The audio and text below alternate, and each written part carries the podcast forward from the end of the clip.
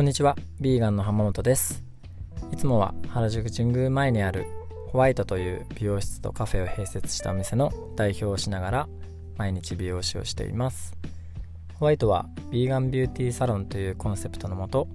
動物性由来成分を使わずに全て自然由来成分だったりとか、オーガニックな薬剤プロダクトのみで営業をしています。えー、その他に愛犬のマレとアモという犬を飼ってるので、えー、チューというですねビーガンレザーを使った犬の首輪のブランドもしています、イタリア製のアップルレザーっていうこうリンゴの廃棄処分予定の皮を使って作っているレザーがあるんですけどそのビーガンレザーを使った犬の首輪をやっています、えー、日々の発信はインスタグラムのホワイトアンダーバー浜本のアカウントの方より毎日発信してますのでそちらの方をぜひご覧ください、えー、今日はですねちょっと皆さんにお話ししたいのは、えー、インスタグラムの方でですね僕のお客様から、あのー、ご連絡いただいたんですけど、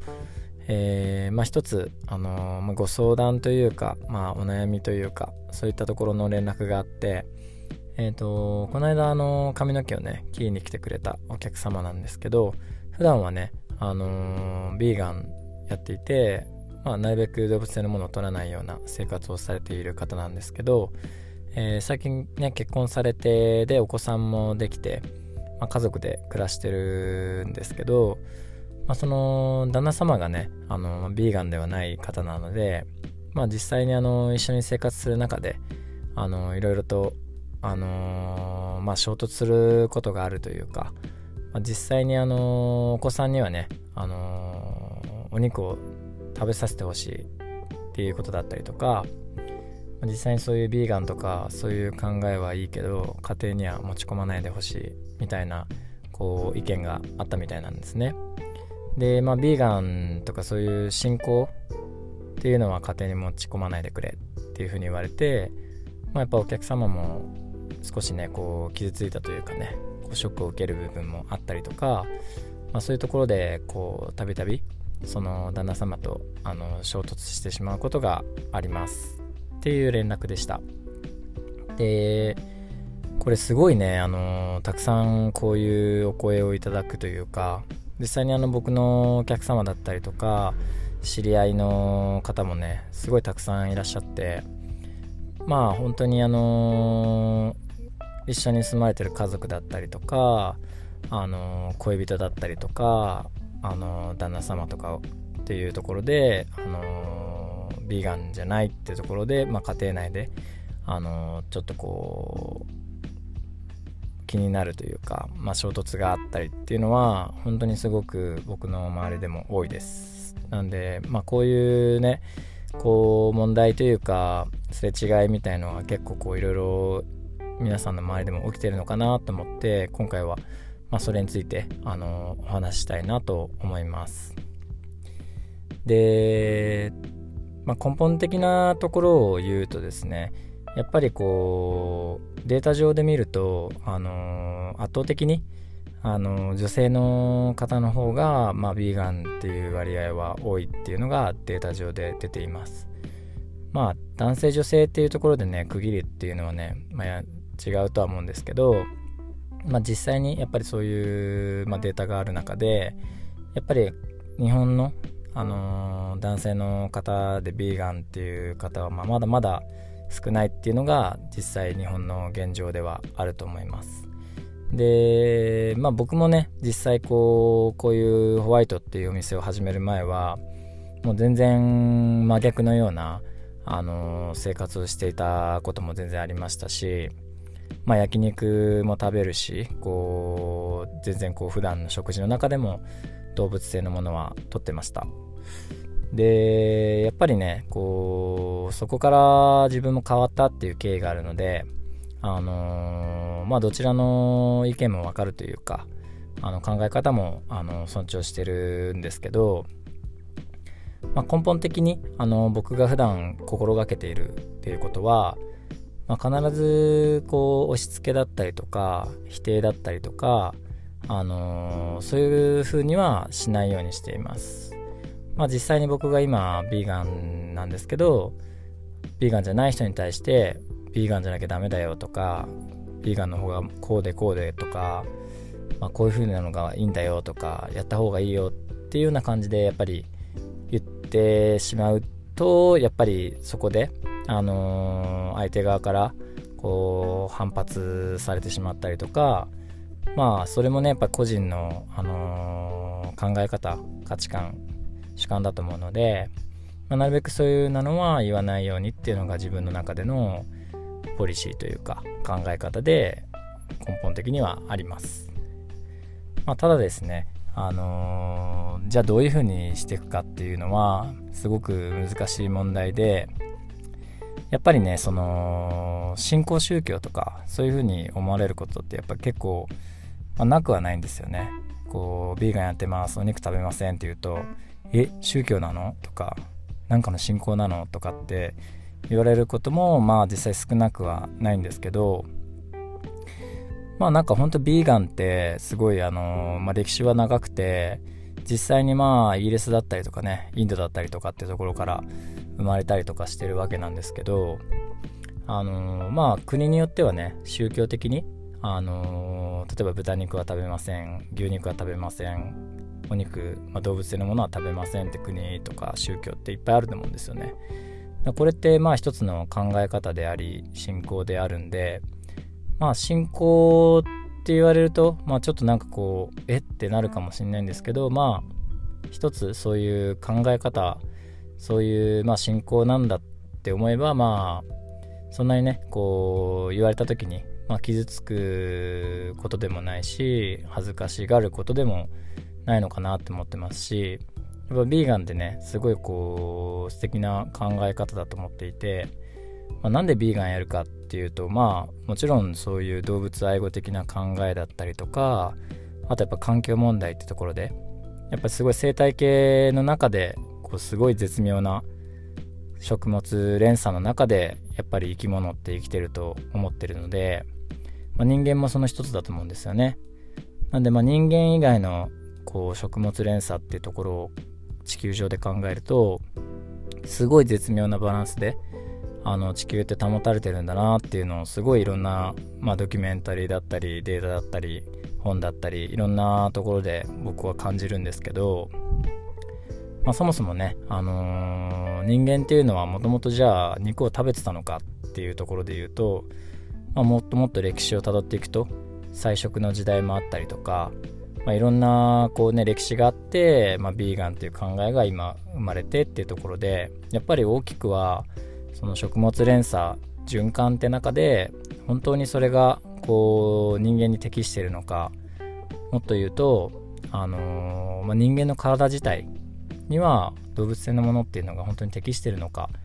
っていうところまでやっぱり考えていく必要があると思います。でこういう話は正直あのじゃあビーガンじゃない人にここまでこういろいろ話して通じるかっていうとなかなかこうね難しい部分があると思うんで、まあ、僕がやってることっていうのを皆さんにこうシェアするんですけどやっぱりビーガンじゃない人、まあ、ビーガンとかまあ分からなかったりとか全然こう興味がない方とか、まあ、全然こういると思いますしそれはそれでいいと思うんですけどやっぱそういうところに対してこう最初に言っていたような否定だったりとか、あのー、断定的なことを言ってしまうといや僕は違うし私は違うしいや全然それはそれでいいと思うけど自分には難しいよとかっていうことになることが多いと思うので例えばまあ今ねビーガンのフードって本当にたくさんいろんなものがあってじゃあ肉は食べれないからじゃあソイミートにしてみよう、まあ、牛乳はやめてアーモンドミルク豆乳にしてみよう、まあ、バターとかそういう乳製品系もあの、ビーガンのものが代わりとなるものがあったりとか、まあ、蜂蜜の代わりにじゃあメープルシロップにしてみようとか。すごいいろんな選択肢って今多いと思うんですよね。あとはまあビーガンカフェとかレストランとかすごい美味しいお店があるんで、まあ、まずはねそのビーガンビーガンじゃないっていう云々の前に単純に美味しいものビーガンフードって本当に美味しいもの今あるんでそういうものをなるべく発信して、まあ、ポジティブにねこうこれ美味しいんですよ。みんなぜひ食べてくださいとか。こんなおしゃれでスタイリッシュな食べ物があります。シャンプーがあります。コスメがあります。っていうような感じで。で実はこれ動物性も入ってないんですよとか。まあ後付けじゃないんですけど最初にこう入りとしては、まあ、そういうポジティブなところで入ってもらうと人ってこう受け入れてもらえるのかなっていうふうに僕は思っていて、えー、まあ一つねこう海外の確かドイツだったかなあのー、実験データがあるんでここでシェアするんですけどまあそのドイツはですねそのタバコの吸い殻がすごい街中に多くてじゃあどうやったらこのタバコの吸い殻が街から消えるんだっていうのをいろいろ考えた時に投票灰皿っ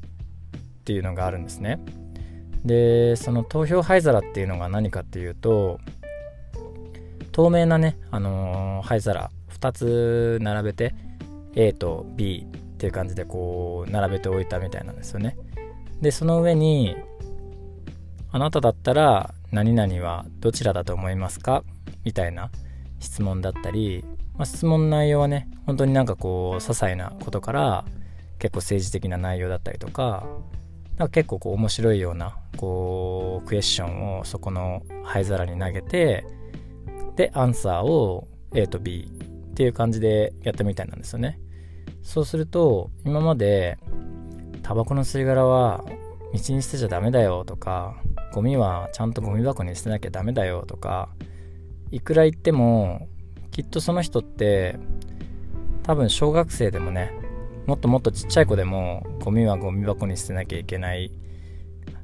タバコの吸い殻は灰皿に捨てなきゃいけないって誰でも分かってることだと思うんですけどでもやってしまうっていう感じだったと思うんですけど、まあ、これをねこう頭なしにこうダメだよとか灰皿に捨てなよって言ってもきっとこう変わらない部分あったと思うんですけどちょっとしたねこういうポジティブな投票灰皿っていうようなアクションでほとんどのねそういう吸い殻がそのエリアでなくなったというかみんなそこの灰皿にちゃんと捨てるようになった、まあ、捨てるっていうか投票みたいな感じで入れるようになったらしいんですよね。でこれすごい僕も面白いなと思ってやっぱりなんかこうねいくら言っても変わらないそういうポイ捨てだったりタバコだったりってちょっとしたこういうねアイデアでこんなにもこう変わるんだなと思ってすごい面白いアプローチだなと思ってでもこれってこう普段のこう自分のアクションにおいてもすごい言えることだなと思ってやっぱ自分がビーガンだからといって他の人には押し付ける正論を言うっていうのもとっても大切なんですけどもっともっとねこう広くいろんな人に、まあ、僕は知ってほしいなと思ってるのでなるべく、あのそういうような灰皿の例じゃないんですけどポジティブな方法で皆さんにこう何か伝えられないかなというふうに思っていつもやっています。で最初のね、あのお客様の質問に戻るんですけどじゃあどうやったらこうね旦那様にこう伝わるのかっていうのを考えた時にやっぱりねこうお互いに歩み歩み寄りがこう必要だと思ってやっぱ旦那様もねこうやっぱりそういう風にこう言ってしまうとやっぱ絶対こうねお客様も傷つくと思いますしこう頭なしにね全部否定するわけじゃなくて実際にやっぱり相手の考えっていうのをこう感じ取りながら少し自分で妥協しながら歩み寄るっていうのもとっても大切だしそういう風にするべきじゃないかなっていう風に僕は思います。で逆にねこうアクションとしてはやっぱりあの、例えば旦那様の好きな料理を3つ4つまあ週にね何回こううちで食べるか分かんないんですけど毎日全部変えるっていうのは最初は難しいかもしれないんですけど例えば週に1回2回3回とちょっと動物性のものをやめてみる。で最初にこうやめる時も全く別のものを出した時にやっぱり拒否反応が出ちゃったりするかもしれないんで例えば旦那様が好きな料理3つあげた時に、まあ、例えば、えー、カレーだったりとかなんだろうな焼きそばとか何でもいいと思うんですけどその中で3つの好きな料理を入ってる動物性のものそれをこううまく植物性だったりとか動物性じゃないものにスイッチしてあの今ねいろんな美味しいソイミートとかもあるんで例えばあのアリさんアリさんっていうブランドの、えー、ソイミートとかも美味しいですしネクストミートっていうところの、あのミートも本当にあのすごく美味しいですので、あのぜひねいろんなソイミートの種類もあるのでそういったところのまあ、やつを使いながらちょっと好きな料理からこう徐々にこうそういう美味しさを知ってもらって入ってみるっていうのもあの一つ手なのかなと思ってますし、まあ、それでもねこうこんなんじゃ嫌だよとかもっと本当のお肉が食べたいよってなるかもしれないですけどあの僕はねこう1回2回とかではなくなんかこう継続的にあのそういうのをちょっと続けていってほしくてぱ僕も最初辞めた時ってやっぱりなんか焼肉食べたいなって思う時もやっぱりちょっとあったりとかしたんですよね。ただやっぱり動物性のものってある種中毒までいかないですけどなんかこう自分の中でねこう小学生の時は給食で出て親の環境では絶対普通にお肉とか出てってやっぱ今までの人生の中でずっと動物性のものを取ってきた人ってなかなかすぐにはやめれないと思うのでちょっとずつでいいと思うんでね、あのー、減らしたり変えたりっていう中でだんだんだんだんその食べたいっていう欲が減ってきたりとかはたまたそのソイミートだったりとかその代わりとなるものを使ったビーガンフードが美味しければだんだんだんだん変わっていけると思うんですよね。だから最初はすごく、あのー、衝突したりとかっていうことがあるかもしれないですけどなんかちょっとずつねこう変わっていける部分も絶対あると思うんでなんかこうめげずに、あのー、頑張っていってほしいなと思いますし、まあ、そのお子さんにこう肉を食べた方がいいとか食べさせなさいとかっていうのはきっとまあ栄養成分的な部分でそう言ってることもあると思うんですけど、まあ、本当にね僕は医者じゃないんで細かい栄養成分とかそれに伴う成長の必要な成分とかわかんないですけど確実にね、あのー、ソイミートを含めあの植物性の成分で栄養素となるものはいっぱいあるんでそれはやっぱりデータとしてね確実にもう出てるんでそれはもう自信持って、あのー、ビーガンだから栄養失調になるとかそういうのはもう絶対ないと思います、まあ、実際にねその動物性のお肉っていうところでしか取れない、あのー、栄養素ってまあ何個かあるんですけど実際にそういうのってそのお肉だったりとか動物性のものに栄養成分があるわけじゃなくてその動物が食べてる穀物とか作物とかご飯とかから栄養成分って生成されてるんですよね。ということは実際にはその動物が持ってる栄養素ではなくそれがから食べ物からその栄養成分が作られてるイコールまあ植物性の成分でもそれは代用できますよっていうことなんですよね。まあ、これ意外とね知らない人多いと思うんですけどお肉じゃなきゃこの栄養素が取れないとか。それで実はそういうわけではなくてもっともっと代わりとなるものその作物のその植物性のものから取れるものってたくさんあるんでなんかそういう意味ではなんかこうそういうデータがちゃんと出てるっていうのもありますしなんかこうね長い道のりかもしれないんですけどなんかこうめげずにあの、頑張っていってほしいなと思いますし僕もねこうすぐにこうみんなを変えたいとかってわけじゃなくて徐々に徐々にねなんかこう1週間に1回でも2回でもあの、月に1回でも2回でもそういう食肉っていうのを減らすだけですごい大きな環境問題へのアクションになるので、まあ、実際にね、あのー、交通産業だったりとかそういう産業においてのあの環境負荷、まあ、CO2 だったりとかいろいろなものあると思うんですけどそれが全体に含めるパーセンテージよりも実際に人間が食肉をするにあたっての環境負荷の方がもう倍以上あるんですよね、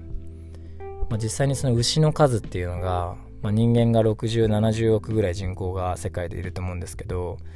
畜産における牛の数っていうのがもう600億ぐらいいるんですよね、まあ、イコール人間の10倍近く畜産の牛が今この地球上にいる。っていうことはその牛がまあゲップだったりおならだったりとか排出物におけるメタンガスだったり二酸化炭素ってもうとんでもない量だったり、まあ、実際にその牛を育てるためのそのまあ植林を切り裂いてその畜産における土地を確保するにあたってのその植林伐採だったりとかの環境負荷もうこれはもうとてつもないあのー、数。もう本当に人間が食肉をちょっとやめるだけでイコールそれが少しでも減ってくんでまあ本当にねエコなアクションいろいろあると思うんですけどちょっと食肉をやめるっていうことが一番こう環境問題の大きなアクションになるんでそれをねこうちょっとしたね僕一個人だったとしても少し発信するだけで大きなねこう変化にこう広がっていくんじゃないかなっていうふうに思って僕も地道にあの発信し続けてます。うん、でまあその発信の仕方っていうのはさっき言ったようにやっぱりこうポジティブにねあの否定しない断定しないっていういろいろなね一人一人のやっぱり価値観とか主観とかそういうのは大切にしつつ、まあ、信仰は自由なのであのまあ、ポジティブなところから入ってもらったら人って変わってもらえるんじゃないかなとか共感してもらえるんじゃないかなっていうふうに思ってます。なのであのまあ、今日はね結構こう深い内容になってしまったんですけどあのおすすめの映画としてはねあのネットフリックスでやってるゲームチェンジャーっていう映画、まあ、これはあのスポーツ医学から来る、まあ、体の構造だったりとか彩色でどういうような体の構造がこう作られてる、まあ、影響が出るかとかっていうのを分かりやすくあのすごく見やすい映画なんでそのゲームチェンジャーっていう映画もおすすめです。あとはねキス・ザ・グラウンドっていう、まあ、土の話？キス・ザ・グラウンドっていうあの土壌の話なんですけど、まあ、それもねあの二酸化炭素っていうものに着目して、まあ、土がねどのようにこう成り立ってその地球において大事かっていうのを分かりやすくあの説明していて、まあ、この2つはねすごいあのポジティブなやり方で、あのー、なんかすごい希望を持てるような、あのー、描き方なんですごい、まあ、見てる方も多いと思うんですけど見てない方はね是非こうネットフリックスで見れるんでゲームチェンジャーとキス・ザ・グラウンドあの見てほしいなと思います。すごいねやっぱりあのー、考え方がね大きく変わるしなんかほんとみんないろんな人に見てもらいたいなって思うような映画です。で映画のまあ詳しいことはねまた次の機会にお話しできればなと思うんで、まあ、そういうようなやり方でねなんかこうポジティブに、あのー、いろんな人に伝わっていければなんか世の中少しずつ変わっていくんじゃないかなと僕は思ってます。なんでね、またあの何かね、ご質問だったりとか、話してな、欲しい、あの内容だったりとかがあったら、あのインスタグラムのホワイトアンダーバー浜本のアカウントの方に、あのご連絡いただいたりとか、こちらの、あのコメント欄とかね、何でもこう、受け付けてますので、あの気軽に、あの連絡ください。で、またそれに対してね、いろいろ僕なりにお話ししていきたいなと思ってるので、よろしくお願いします。今回はね、ちょっとこう少し長くなっちゃったんですけど、あのー、またね、あのー、機会あればいろいろとそういう話もたくさんしていきたいなと思ってるので、あまりね、こう、いっぱい話すと結構僕もあのー、いろいろ話したいことがありすぎて長くなっちゃうので、あなるべく分かりやすく、あの簡潔に話せるように頑張ります。では、え本日もえー、長い時間ご視聴いただきありがとうございました。またね